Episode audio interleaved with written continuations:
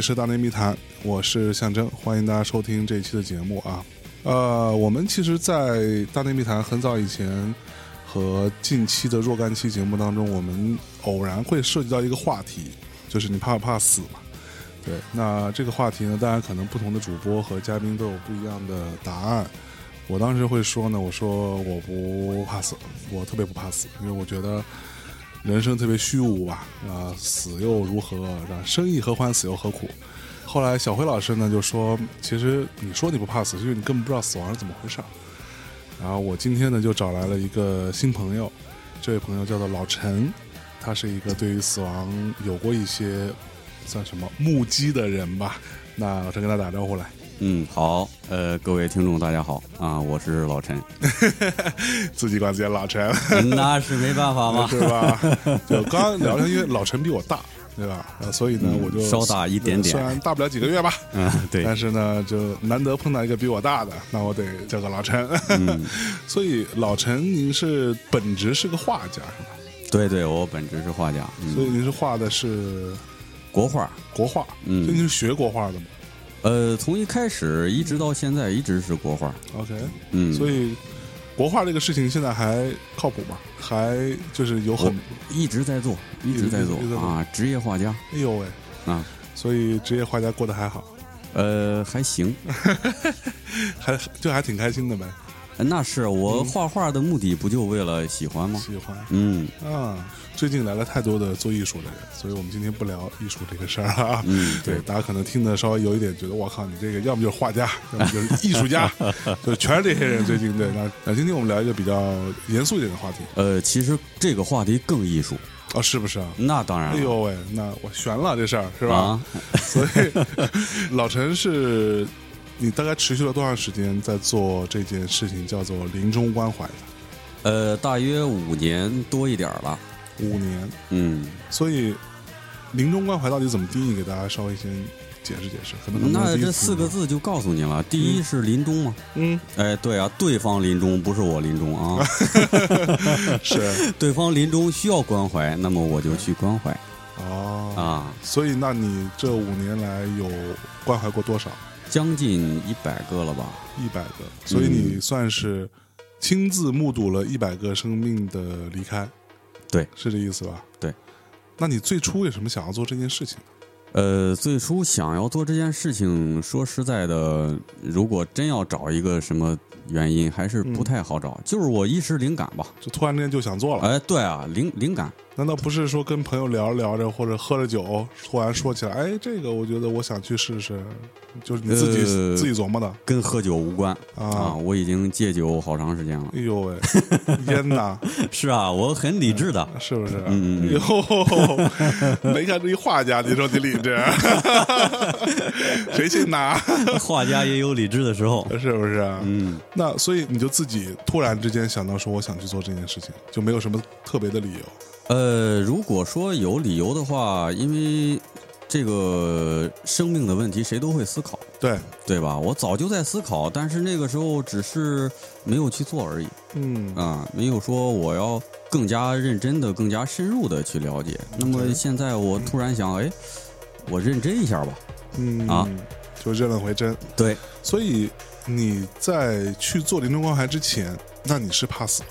说实话啊，这个怕死呢是每个人都有哦，多与少的问题，嗯，对吧？嗯，当我第一次面对尸体的时候，嗯哼，是在太平间，OK，他。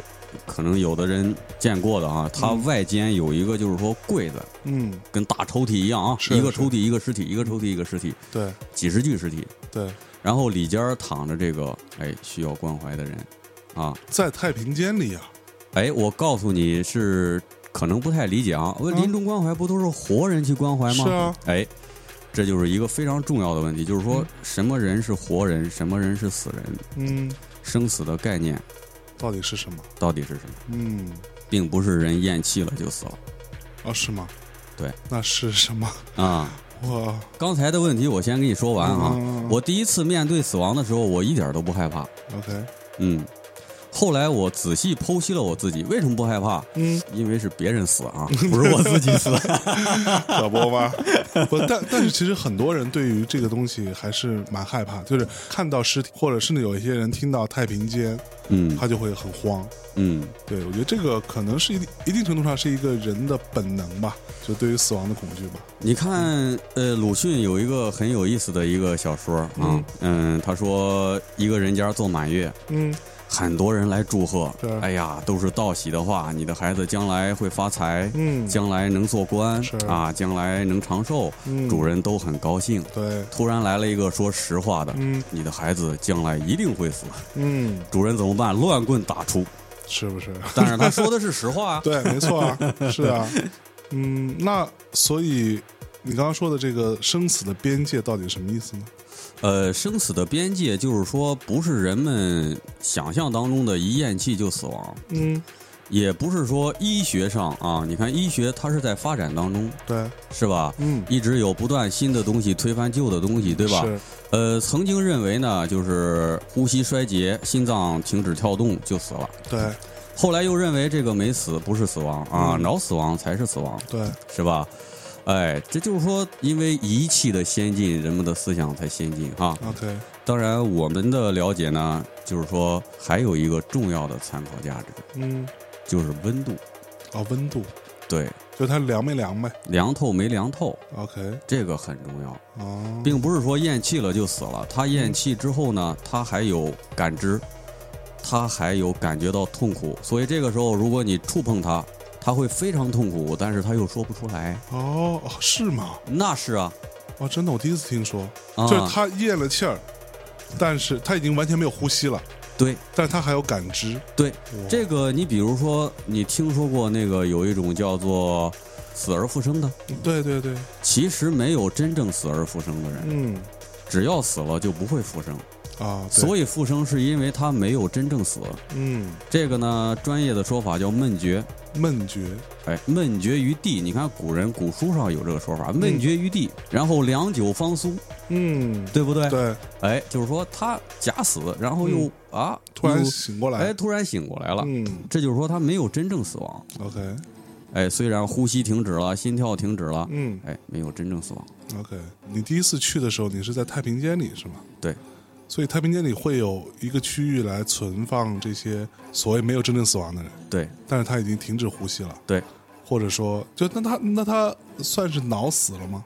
这个我估计也已经脑死亡了。嗯嗯嗯嗯，所以才会送到太平间吧，对啊。是，这意思吧？对啊，但是就没有凉，没有呃凉透，没有量透。啊啊。我们有红外线测温仪，啊，哎，我们会测量，不用触碰它而能测量它的温度。OK，所以随身带着这个这个红呃，外当然今天没带啊。啊，你测测我，我觉得我快了，您还早着呢。快了，不行了，哎呀，一般的都是在十八、二十度以下，十七八度或者十五六度。哦，哎，还得对比，互相对比，跟室温进行对比，这个比较复杂，一 OK 两句话说不清楚。哦，所以你在它还没凉透的时候，哎，对，那你要跟他干嘛呢？呃，这个当然做什么呢？嗯一个是敲引磬，一个是念佛。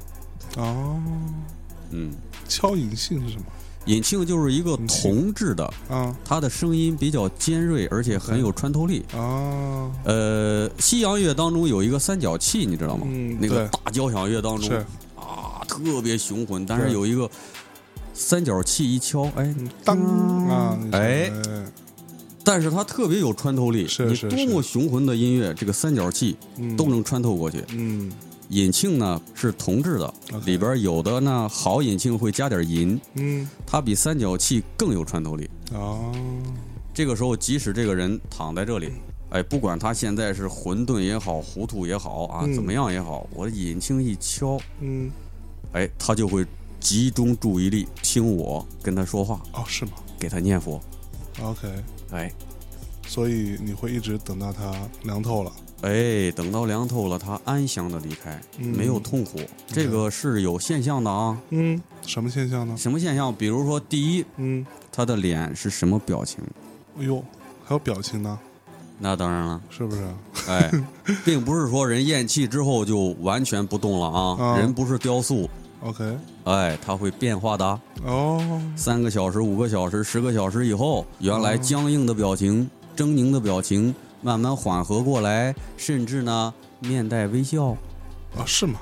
那是啊，啊，真的会面带微笑。那当然了，我见过太多了。啊，我稍微有点慌啊！靠，真的哈啊！你看，你看我没带微笑吗？这是事实所在啊，有物理物理的东西啊，这依可不对，这这不现实嘛，嗯这可不是我编的。，OK，嗯，那好，那好，这样，这这今天这个事情是有点复杂，我稍微理一理。对，我觉得我因为对这个领域啊，突然之间就发现自己特呃，别无不专业是吧？太无知哎啊，，浅薄，浅薄。啊小象同志，小象同你要好好志非常？浅薄，对 我好好学习啊，学习学习。所以，那我我们从头来，好吧？就是对好的我我其实想要知道说，第一啊，人这个所谓的死亡这件事情，它大概要经历几个阶段？嗯，这就不是很确定。嗯。你看，有突然死亡的，啊，呱一下马上就死，对，这叫顿死；嗯，有渐死，见死。渐死它就有一个缓慢的过程。，OK，缓慢的过程，这个呢，四大分散。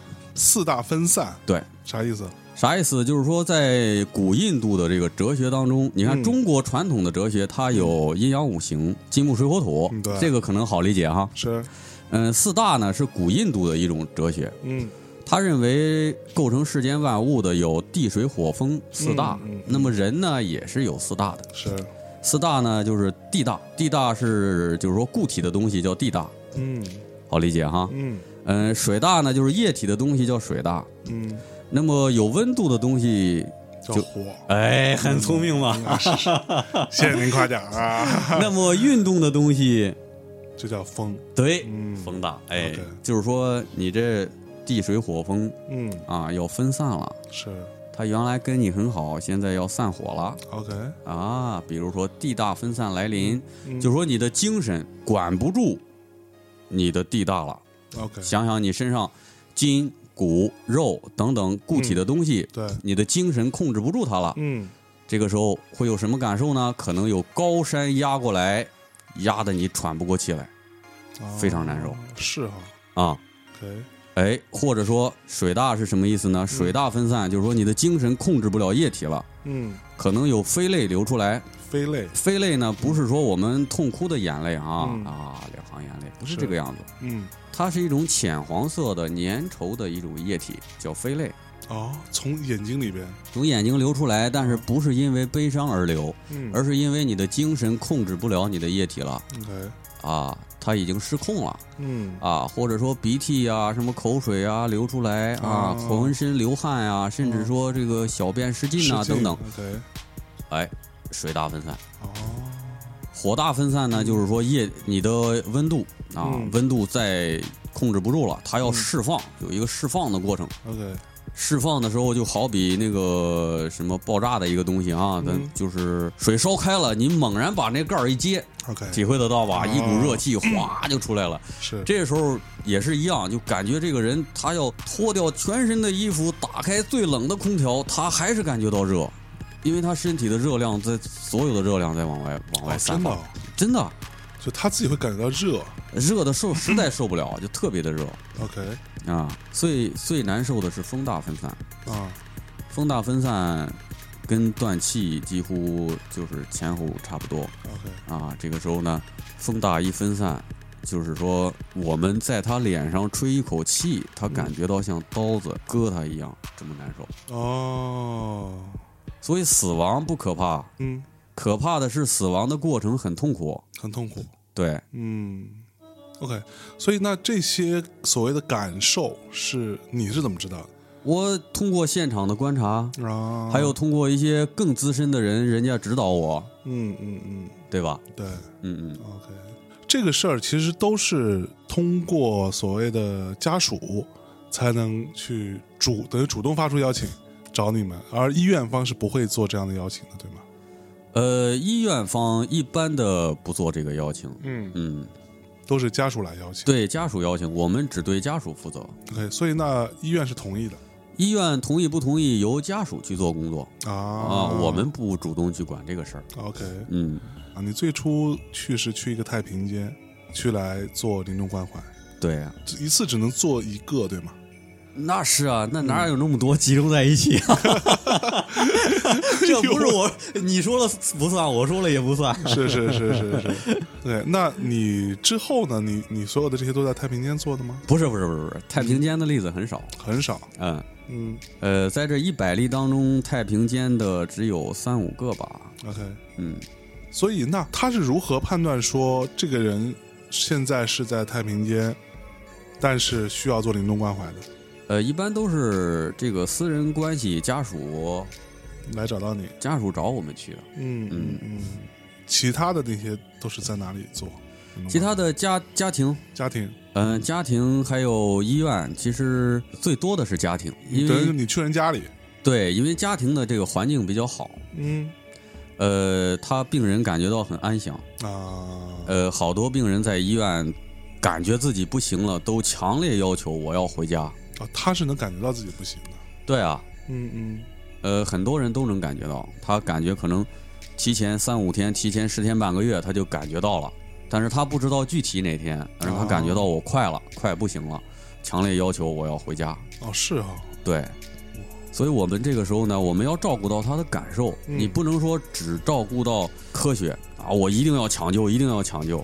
你是以人为主还是以医学为主？嗯我们应该知道，医疗是给人服务的。嗯嗯。嗯，啊，不是说人是给医学服务的，是，对吧？嗯。嗯，还有病人的这个感受，嗯。你不能说我为了我的面子，嗯。我为了孝敬父母嗯。啊，让别人看到我很孝敬父母，啊所以我一定要抢救，我不抢救我不孝。你抢到最后一刻，但是病人本身不希望抢救，嗯。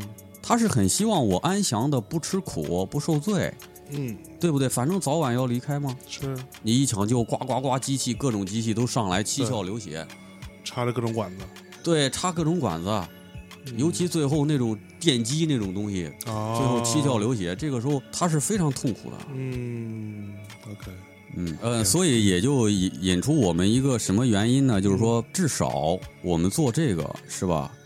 至少说让这个病人，让他最后的时候减少痛苦，嗯嗯嗯甚至没有痛苦，嗯，这不很好吗？对。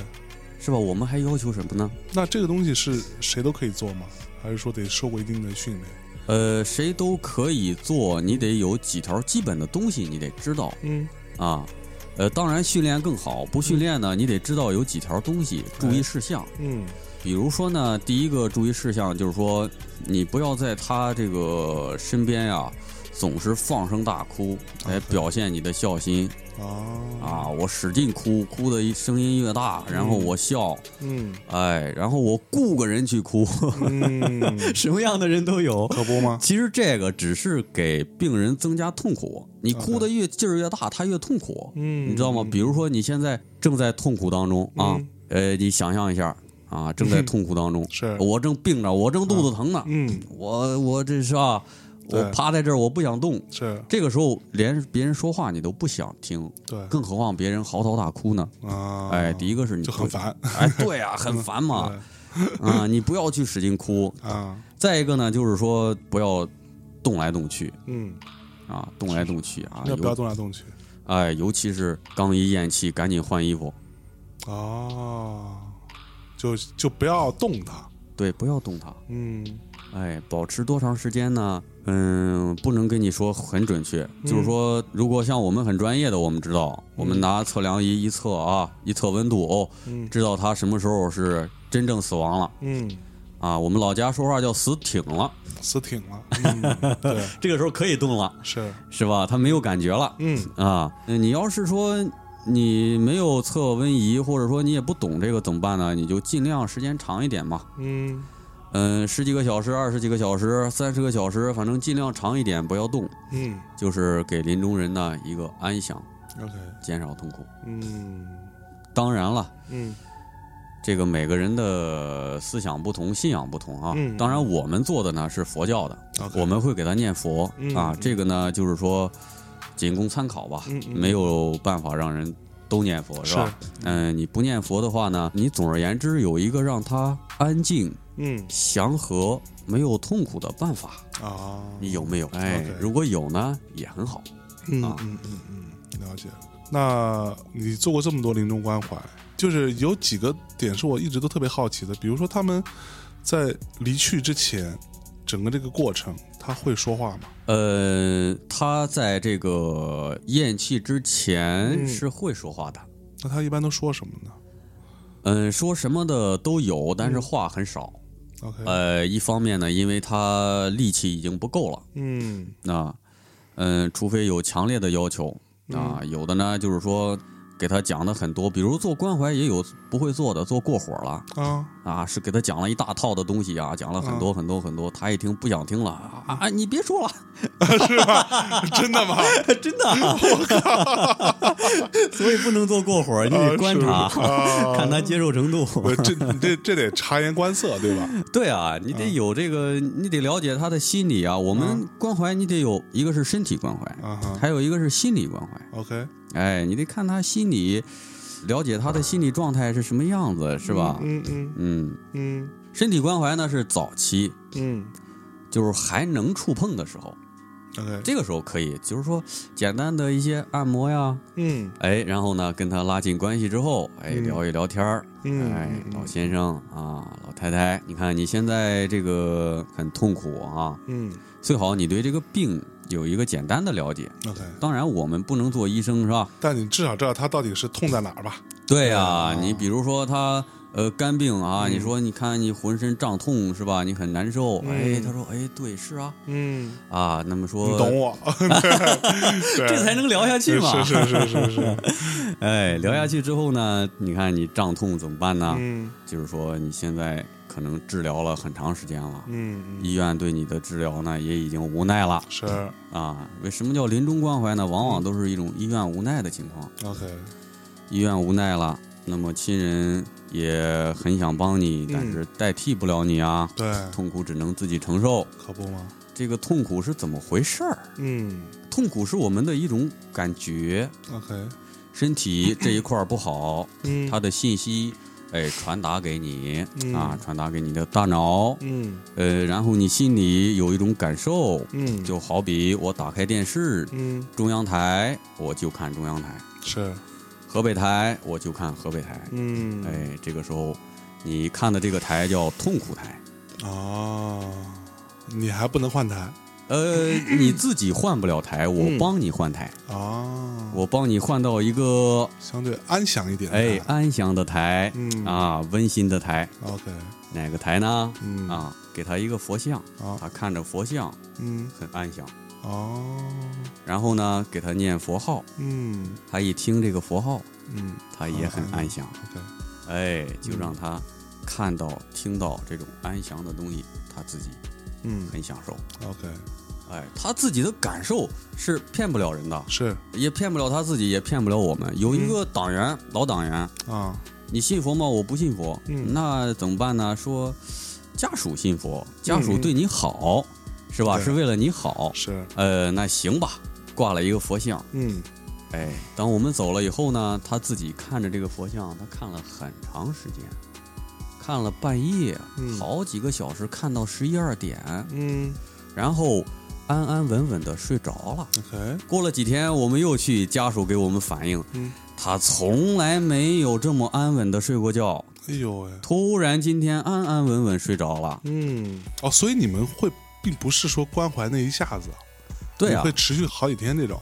呃，好几天甚至好几个月都可以。啊，对，因为你没法判断他到底哪天走，呃，这个是很难判断嗯啊。但是呢，如果说特别特别专业的啊，他的判断力会更准确。我们呢也在学习当中啊，我也在学习当中。嗯嗯，呃，你看这个时候通过这种感受，嗯他感受到了安乐、祥和、嗯温馨，他自己就接受了。，OK，哦，在接受之后，那么最后我们给他送最后一程的时候，嗯，给他念佛啊嗯，二十多个小时、三十个小时，哎呦，哎，最后面带微笑，身体柔软，啊，嗯知道吗？啊，不知道，他啊不知道是吧能 柔软能有多柔软？能有多柔软，嗯，活人有多软，他就有多软。哎呦喂，是不是？知道吧？这些关节全都是活的。哦，呃，这个时候你不要急于啊，刚一咽气就急着换衣服，不要着急。嗯嗯在他最后特别最后特别软的时候，跟活人一样软，嗯，唯一的区别就是手脚是冰凉的。哦，我的天！哎，所以那难道他们不会奇怪你是谁吗？就他在床上躺着，特别痛苦，突然之间来了一个我不认识的人呃，不奇怪，因为都是家属带过去的嘛。啊，家属会会跟他们介绍一下。那是家属介绍一下吗。嗯嗯，那你有碰到过那种那家属带过去，然后他之前不知道自己快不行了，但是看到你，然后觉得说：“我靠，你是谁？什么情况？我现在已经需要关怀了吗？”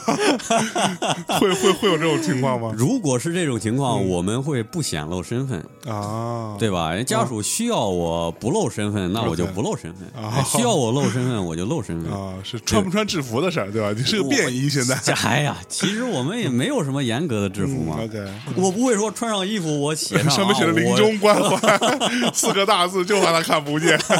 没有没有没有嗯，。这也不太行。嗯，对我们甚至会为了让他心理上产生一些比较呃柔缓的这种情绪哈，对，他得信任你啊。呃，我们的衣服会在颜色上有这个一些注意事项，嗯，比如说像您这衣服就不太适合。为什么呢？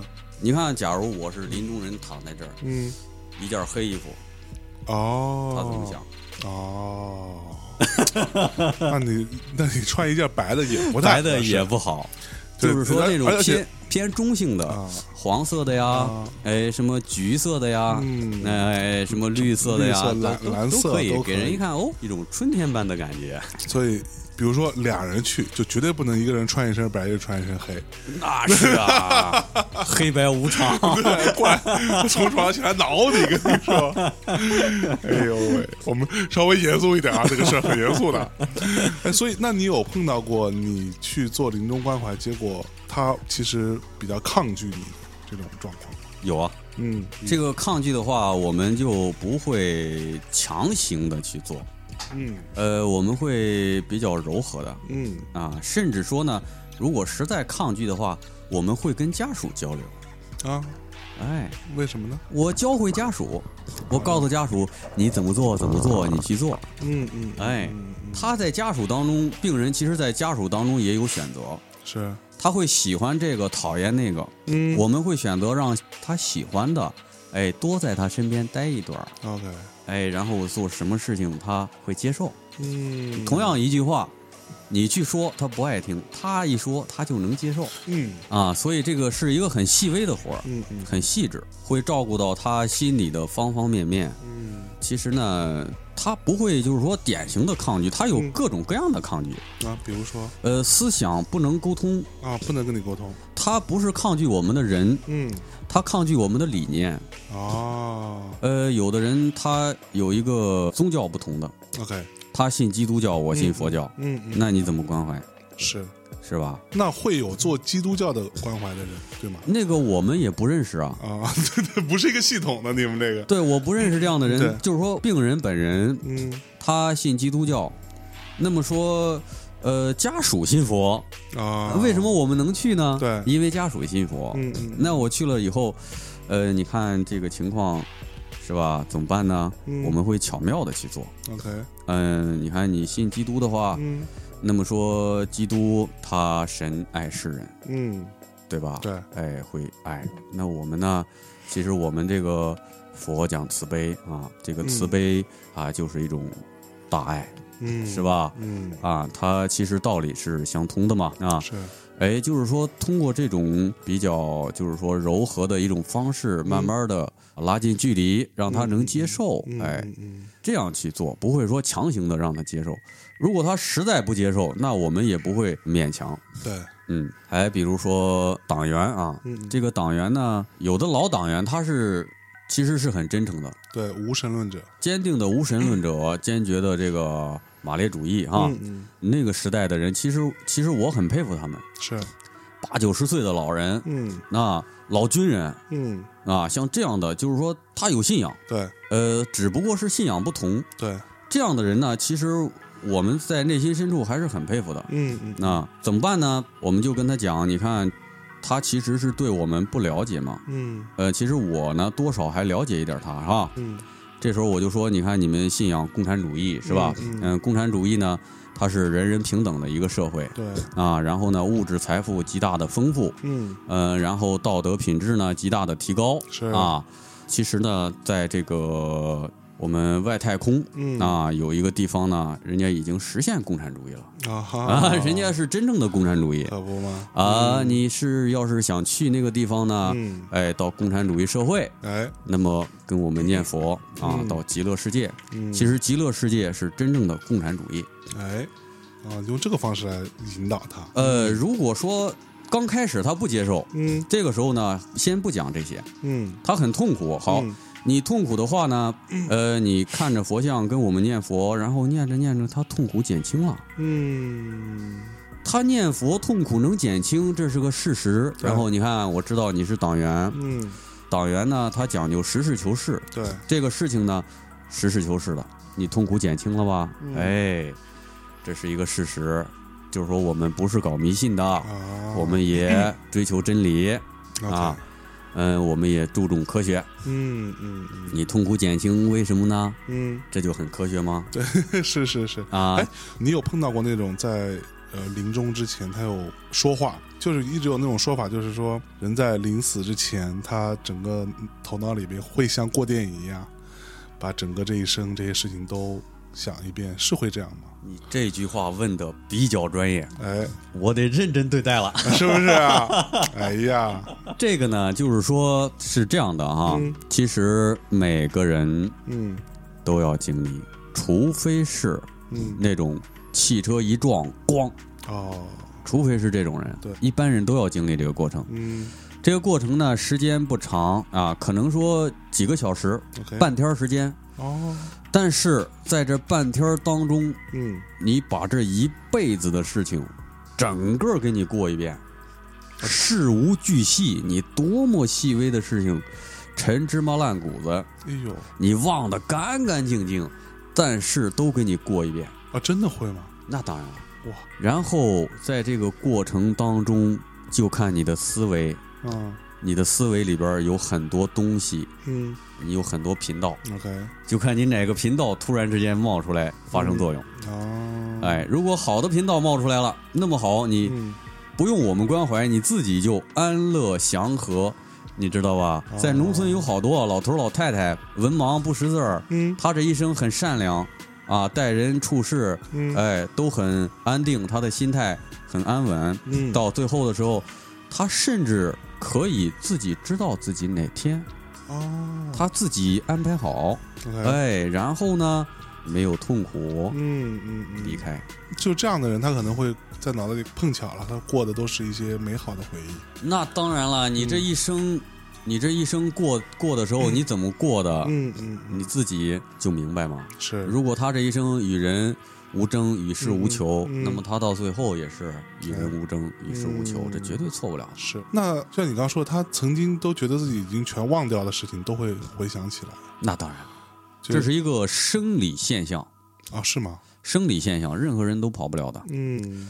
呃，这个生理现象是一个什么什么程序呢？就像嗯电脑程序啊，嗯。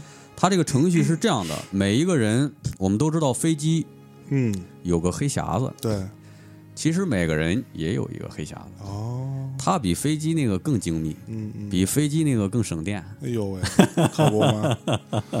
嗯，而且更持久。是，嗯，就是说你的所有的念头嗯。啊，你眼睛看到的、耳朵听到的、你嗯没想的一个念头，嗯。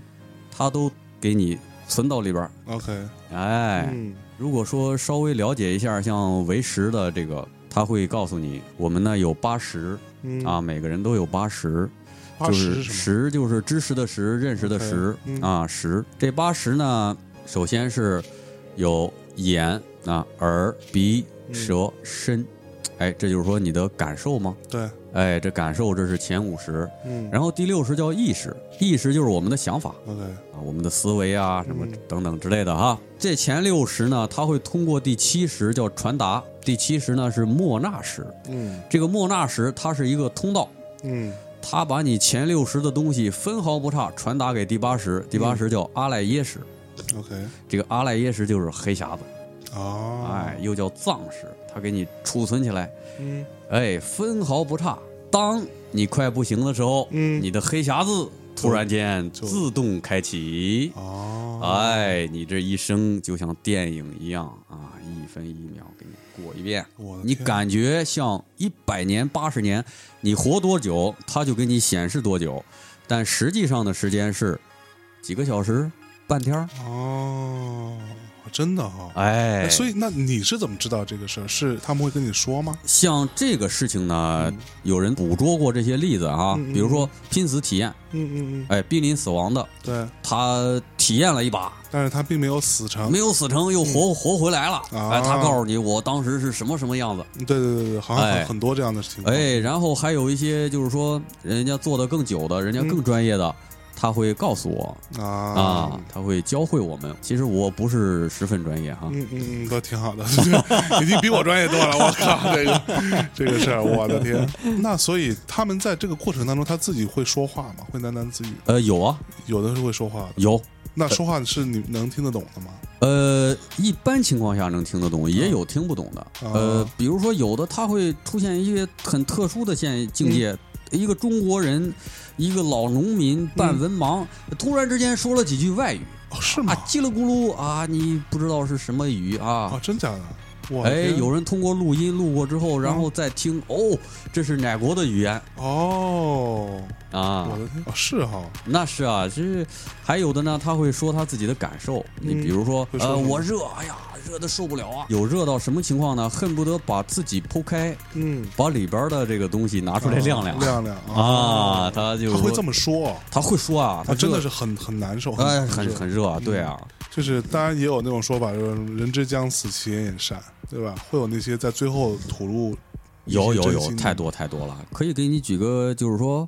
古代的小例子啊，嗯一个小故事啊，嗯挺有意思。这个曹操曹孟德，嗯在最后的时候，我们可能听过那个“易中天品三国”哈，他最后的时候说：“我这一生做了很多事情，都不值一提。对，我最挂心的一件事是什么呢？假如我有一天到了那边，我的儿子曹昂，他会不会拽着我的衣服跟我要妈妈？哦，为什么？？因为他离婚了。”对，他那个大老婆啊，嗯是曹昂的亲生母亲，嗯呃离婚了，所以这件事他很挂怀，很遗憾。嗯，耿耿于怀，呃，耿耿于怀。这就是说，后来苏东坡就评价他嘛，一生奸诈，嗯一生奸伪，哎，死见真性。他临死的时候，他说了实话了、嗯啊。你看刘备也说嘛，人之将死，其言也善；对，鸟之将死，其鸣也哀。嗯，每个人到这个时候，他都会暴露出自己的真实的一个一方面啊。嗯，所以他在嗯整个脑海中过电影的时候，那他是清醒的吗？他知道自己在过电影吗？这个事情他知道是知道，但是他这个时候已经很难与我们交流了。啊，呃，因为这个时候呢，往往是在这个咽气之后，咽气之后啊，哎，大多数是咽气之后，过电影啊，对，啊，真的吗？啊、大多数，对对对对，哦，嗯那那他还能说话吗？当然他不能说话了吗？不能说话了。啊，嗯，咽气之后过电影，过几个小时。咽气之前呢，他会回忆，当然这种回忆跟这种就是打开黑匣子这种嗯。是不一样的、OK，啊，所以你说的是黑匣子，意思是说在咽气之后才打开。呃，就是很多情况吧是这样的。嗯，有很多时候是这样的。对对对对对，哦，嗯，那他在咽气之前呢，他会想什么咽气之前有各种各样的心态啊？啊，你比如说有的最常见的是怕死，哦，真的会怕死，嗯真的怕死。嗯，怕死的很多，他嗯不想死。有一种很有钱，我还没享受够，啊，我怎么能死呢？啊？他会说出来。他会说出来，他提出要求啊，他说嗯把我爱吃的东西全部给我摆在这儿，哦，是吗？我我能吃多少啊？我吃吃不了的，让我在这看着，我也高兴，我也要看。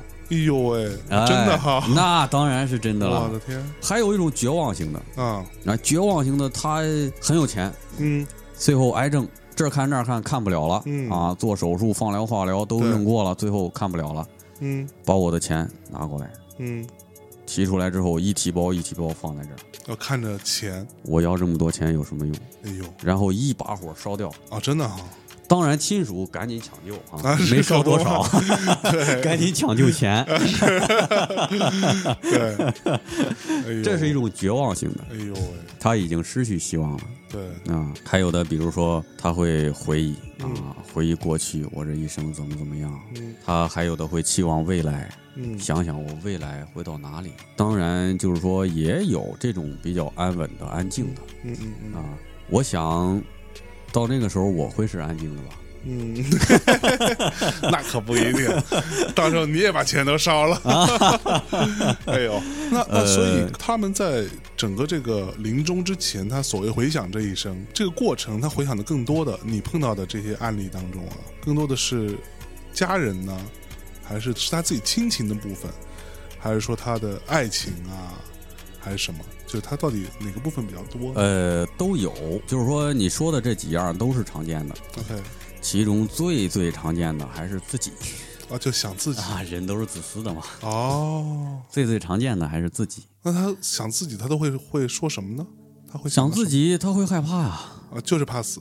呃，怕死。有一种就是说还比较控制力比较强的，呃，你在他跟前谈死亡，他会回避，他会啊特别在意的回避。他怎么个回避法？怎么个回避？你一谈这个人会有生老病死啊，他会，呃，那个你来了哈，你这个出去吃的好吗？不不不，他控制比较理智的啊啊，他不会那么说。我遇到过，比如说那个你吃龙虾了吗？啊，啊 龙虾很好吃的啊。真的吗？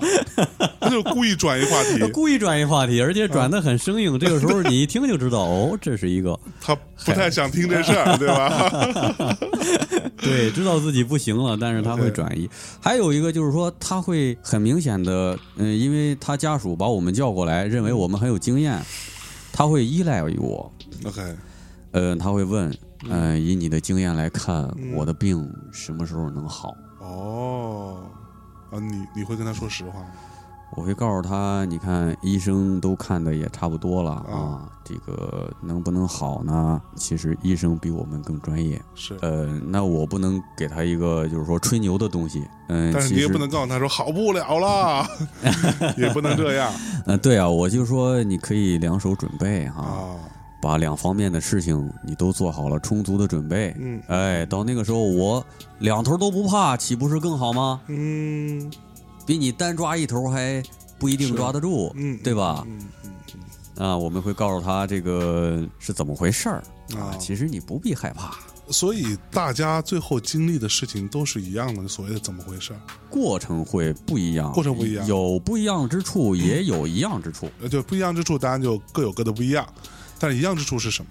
呃，一样之处是都会离开嘛，嗯，那可不那 是，都会离开嘛。就是说，你说我们生是怎么回事，死是怎么回事？呃，我从第一次开始，我就会强烈的去考虑这个问题。嗯他躺在这里，我站在这里，我们的区别在哪里？嗯绝对不是物质上的区别。嗯你从物质上去检测他的筋骨血肉啊，他全有啊。对，他体重也没减轻啊，是一百多斤啊，嗯我也一百多斤。可不吗我？们差在哪里？嗯，哎，他的精神没有，对，所以他是一具尸体。嗯我的精神还在，所以我是一个活人。嗯所以人活的是什么？物质只是一个辅助性的东西，嗯得你的精神、你的灵魂是吧？你的神识，对不管叫什么名字，嗯是次要的。就是说，这个东西，无形的这个东西，才是真正的你。嗯，有形的东西，你想，你从一称下来六七斤儿，到你一百多斤，嗯。从你啊 这个雄赳赳气昂昂一个小伙子，到你弯腰驼背一个老年人，一天一天一阵儿一阵儿，甚至每一分每一秒都在变，是，变来变去，嗯。对吧？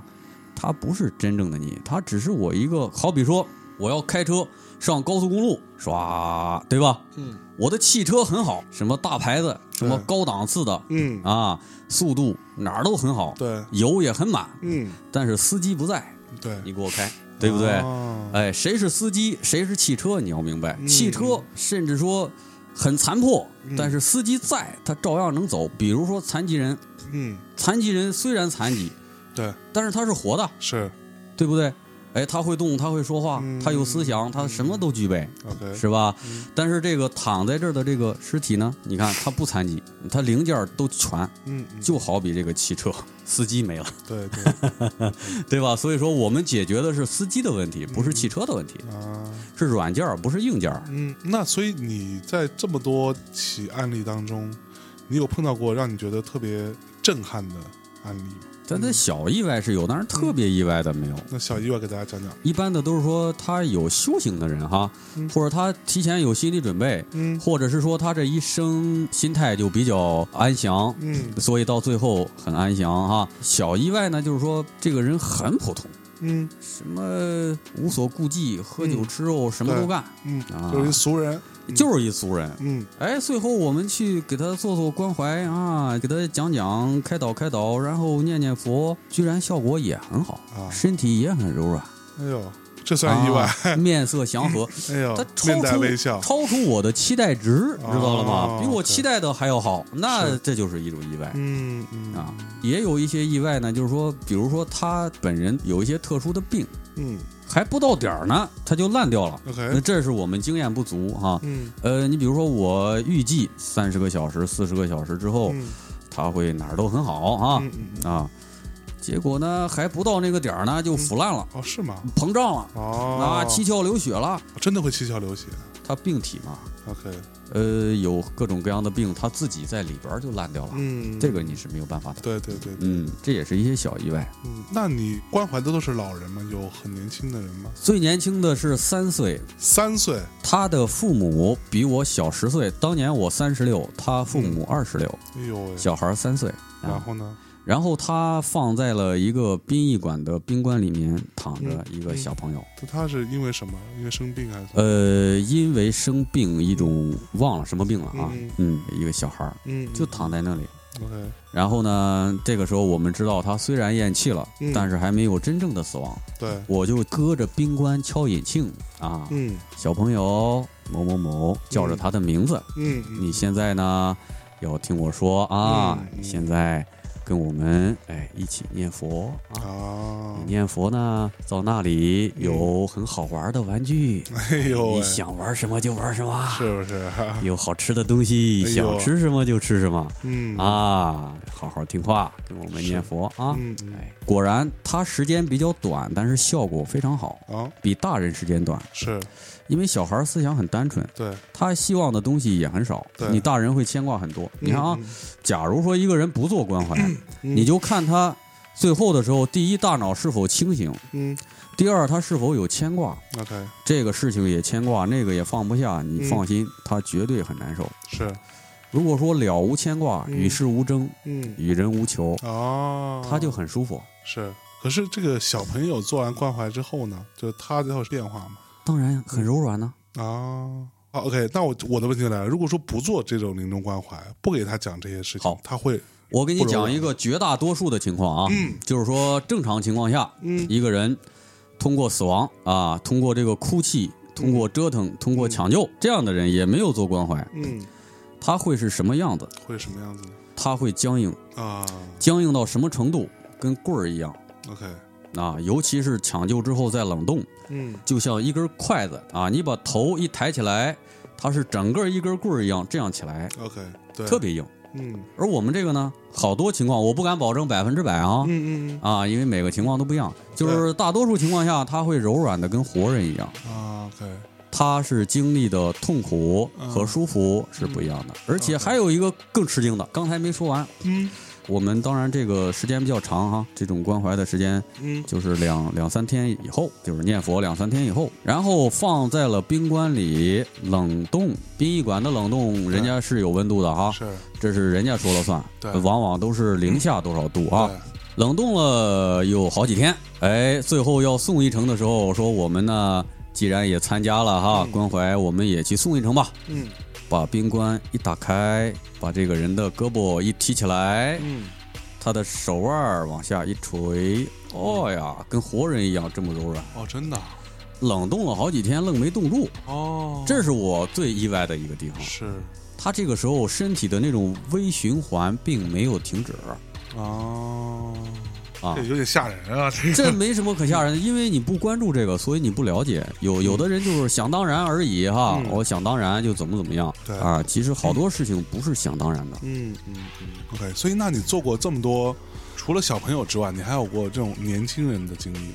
年轻人有啊，嗯，年轻人有，比如说二十多岁的二十多岁，啊，那他在这个临终之前，他有什么呃，这个没赶上，他就是说那个只到了直奔八宝山啊啊，因为他当时已经躺在八宝山了。所以呢，我们就是做做最后的念念佛就完事儿就走了啊。那么你在经历了这么多，你算是目睹了这些生命的离去、这些死亡、这些过程。那你自己对于生死这件事情有什么不一样的看法？当然更专业了，啊哈，更专业，对于对于死亡更专业，对我更了解，嗯，所以我更不害怕。你你不害怕？比如说，嗯，有一天我遇到过这样的事情，在坐一辆公交车，嗯然后呢，突然从斜刺里开过来一辆大货车，他们将要相撞的时候，公交车司机猛一打把，然后唰，整个车的人哇一声惊叫，对，但是我心态比较安稳。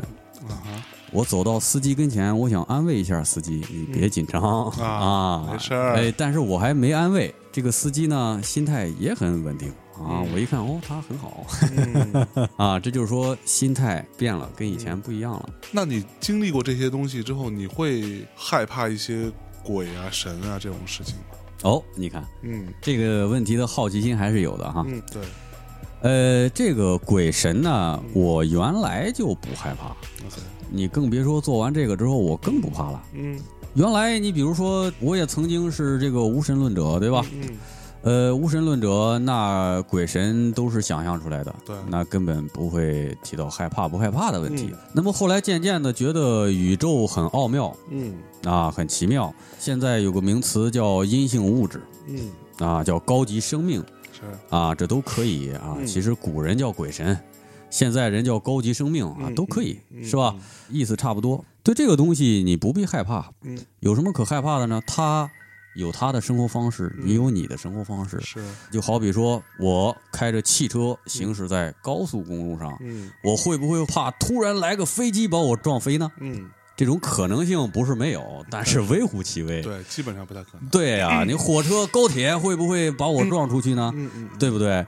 嗯那高铁撞汽车那很很难嘛。是，对吧哎，那就是有很多那种民间的说法，比如说，呃，人在去世之后，他什么会回来看看啊，还有一些这种所谓的具体的一些事实吧，就是呃，这个就是说不是空穴来风，呃，不是说谁愿意编这么个玩意儿对哈，就逗你乐子是吧？对，这个其实它因为确实出现过，嗯所以呢会有很多人在传。嗯首先有一个什么过程呢？就是说人的黑匣子打开之后哈，嗯嗯不会无限制的演下去吗？嗯，对，哎，演完了之后呢，嗯哎，该走了吧？走了之后呢，这个身体跟你的这个灵魂无关了，灵魂呢，它还会有一个飘荡的过程。OK，所以前提是真的有灵魂。那当然了，嗯，你是相信一定有灵魂的，没有灵魂这个问题无法解释无？法解释。OK，所以这个灵魂会飘荡一段时间。对对对对对，嗯呃，然后飘荡的时间会长短不同，嗯，有一两天的、七八天的、四五十天的不等。哦，那么在飘荡的过程当中，哎，有的灵魂他自己不知道自己死了，哦，是吗？哎，他还会回家啊。啊，其实人的这个感觉在梦中嗯。会关闭一部分，打开一部分。嗯。你平时打开的睡觉的时候关闭啦，，OK，你平时关闭的睡觉的时候打开啦，哦，，哎，然后你感觉到了哦，嗯。他会来看一看，OK。啊，这个是有的。OK，啊，也不是说全都会啊、嗯。啊，有一部分。对对对啊，还是会出现的，对会出现的，那对。就是所谓托梦，其实也是一类似于你刚刚说这个，呃，其实世间啊，任何精神现象啊，嗯都有物质在里边。嗯。如果说唯物主义，那么我可以告诉你一个绝对唯物主义，嗯。彻底唯物主义。嗯，所有的精神现象都是物质现象都是物理现象。嗯。比如说，嗯我用手机打电话给你，嗯。有信号通过，这个信号是一种物质，嗯啊，可以理解是吧？对，但是这个物质呢，我看不见、摸不着，嗯我也感觉不到，是吧？哎，但它还确实有物质存在。对，嗯，那么说，我在想一个事情，当我想的时候，其实是我的心啊，我的大脑嗯啊也好，我的心也好，发出了一个物质性的一个东西。这个物质性的东西，这个信号，嗯它有物质的作用存在。，OK，你生气是有物质现象的嗯啊，你高兴也是有物质现象的。那么说，你有什么物质控制着你的身体呢？嗯啊，你现在是活着呢。物理学上有能量守恒定律，嗯嗯，又叫物质不灭定律。对，哎，就是说这个物质这个东西，它不会突然产生，也不会突然灭亡，嗯它只会转化嗯，从这个转化到那个。它即使烧掉了，嗯哎，烧掉之后它还会转化，嗯，哎，转化成什么二氧化碳什么之类的啊，嗯什么什么什么什么啊，诸如此类，对，哎，对啊，诸如此类转化，它不会说物质产生了又灭亡了。那么我们的精神这个物质，你啊，活着的这个东西嗯啊，你的软件儿嗯它首先是一种物质，嗯这个物质是怎么回事？，OK，它符合不符合能量守恒定律？嗯它符合不符合物质不灭定律？嗯，，对吧？它不可能突然产生，突然灭亡。还真是，哎，它会有一个来和去的过程。它一来，我是活人；它一去，我死掉。嗯嗯。那用物理就可以把它解释清楚吗？对，其实它它本就是很早之前不是有那种说法，说这种同样的一个人躺在那儿，他快死了，之前之后去量他的重量，说差了二十一克嘛，有的是七点一克啊啊，二十一克也是一种说法。想来呢是每个人都不同的啊。啊，呃，哪个不要以一个否定另一个啊，，OK，每个人会有不同啊。对，那个东西其实就所谓的对。物质的力量，不就那个所谓的灵魂的力量，呃灵魂的重量，有可能是、嗯。我为什么说有可能是呢？因为你量的过程当中，它有可能是体温蒸发呀，这个哦体液蒸发呀，这个重量也减少，也有可能，也可能你的灵魂。或者有重量，或者没重量。嗯有重量也是微乎其微。重量是怎么产生的？嗯，地球的吸引力对，啊。嗯，如果说地球能把灵魂吸得住，嗯，啊它就有重量，哎，对，哎，吸得住呢，它其实它的吸引力也会很小，不会很大，嗯嗯，因为它可以漂移嘛。对，它既然能飞，说明它很轻嘛。是是是，啊，嗯，OK，哎，说明它自己的力量，它自己飞翔的力量已经呢抵消了地球的引力，嗯所以才能飞嘛，是。是吧？嗯，所以你这么多年都在做这件事情，你之后还会继续做下去吗？啊，当然，还会继续做下去？对，嗯，做的这个过程当中，你你觉得你最大收获是什么？我最大的收获就是没有遗憾了。